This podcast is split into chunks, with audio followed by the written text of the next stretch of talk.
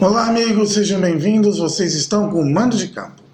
Bom, pessoal, mais uma Copa do Mundo se acabou.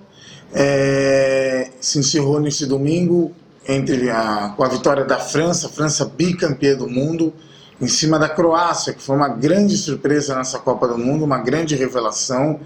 Eu, particularmente, quem acompanhou meus vídeos sabe que eu falei muito bem da Croácia, um time que, que vem dando um, um upgrade há muito tempo, né?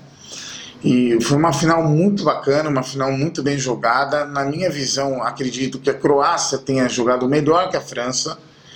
Teve mais volume de jogo, teve mais. É, é, como que eu vou dizer? Mais é, volume, de, volume de jogo na, nessa partida, né?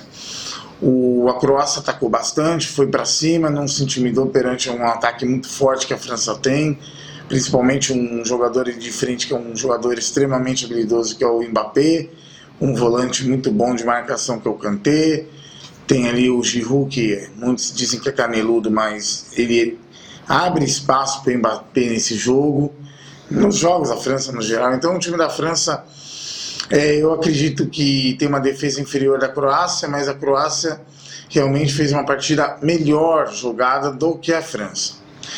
Ah, mas por que, que a França então conseguiu a vitória e a Croácia não? É, tem algumas questões a colocar. Primeiro, a falta que o Griezmann sofreu. A França, dos quatro gols, achou dois. Uma falta que o Griezmann sofreu na entrada da, da grande área, que na minha opinião não houve. Ele se joga. Por isso que eu falo, Muitos falam do Neymar, mas muitos jogadores fazem isso. O Nestor Pitana, o argentino que apitou a final, marcou a falta. Aí eu pergunto: cadê o VAR? Cadê o VAR para dizer que não houve falta?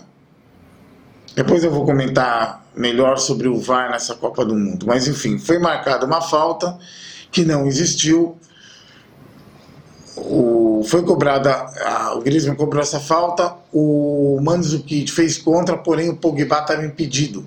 O tronco dele estava à frente, porém nada foi marcado e o gol foi dado para França. Depois a Croácia, com o Perisic, empatou o jogo, um belo chute é, de fora da área e abriu, o jogo abriu. É, gerou mais emoção, colocou mais emoção na partida. Porém, esse mesmo Perisic acabou fazendo um pênalti colocou a mão na bola dentro da área. Até então o Nestor Pitana não tinha marcado. Porém, ele foi avisado pelo VAR, analisou o lance e marcou a penalidade máxima, onde o Griezmann fez 2 a 1 um. Perdendo por 2 a 1 um, o que, que obrigou a Croácia a fazer? A Croácia teve que sair para o jogo. A Croácia teve que atacar, buscando, tentando buscar um empate. Só que a Croácia veio de três prorrogações, sendo que duas prorrogações de dois pênaltis e uma prorrogação que foi contra, na semifinal, contra a Inglaterra. O que, que aconteceu? Cansou. O desgaste bateu nos jogadores da Croácia e você vê que isso é nítido no terceiro gol é, da França pelo do Mbappé, que ninguém dá rebote na bola para tentar tirá-la da área e no quarto gol também. Aí depois o Perisic numa falha bizonha do Subasic, perdão, do Lohan. O Lohan foi querer fazer graça, o Perisic pegou a bola dentro da área e fez o gol. Mais ou menos uma lambança parecida com o Cabageiro do, da Argentina contra a própria Croácia, né? É um time que não desiste da jogada. A Croácia não desiste das jogadas. É um time muito raçudo.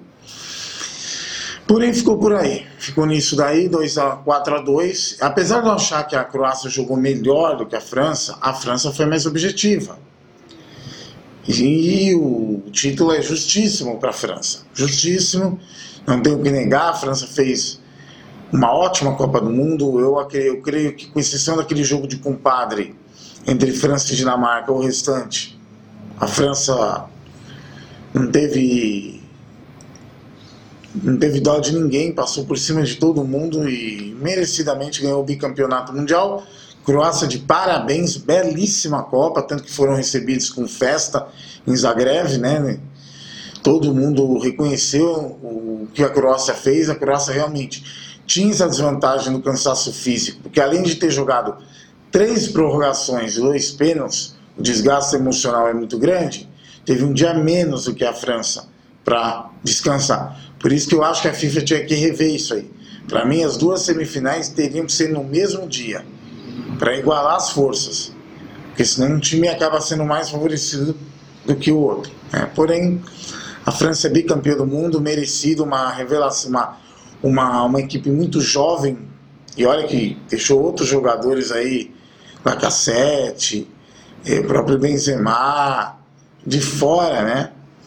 dessa seleção e a França tem uma seleção fortíssima para 2022 e para a próxima Euro também, para Euro 2020. Tem uma equipe muito jovem e tem tudo para é, conquistar mais títulos. Uma equipe muito bem treinada, apesar de eu ter que meu questionamento com o Deschamps, mas uma equipe que che realmente chegou e, e, e, e mostrou o seu futebol. Ok, pessoal? Bom, vou ficando por aqui. Espero que vocês tenham gostado do vídeo. Se gostaram, curta e não se esqueçam de se inscrever no canal. Muito obrigado a todos, um ótimo dia.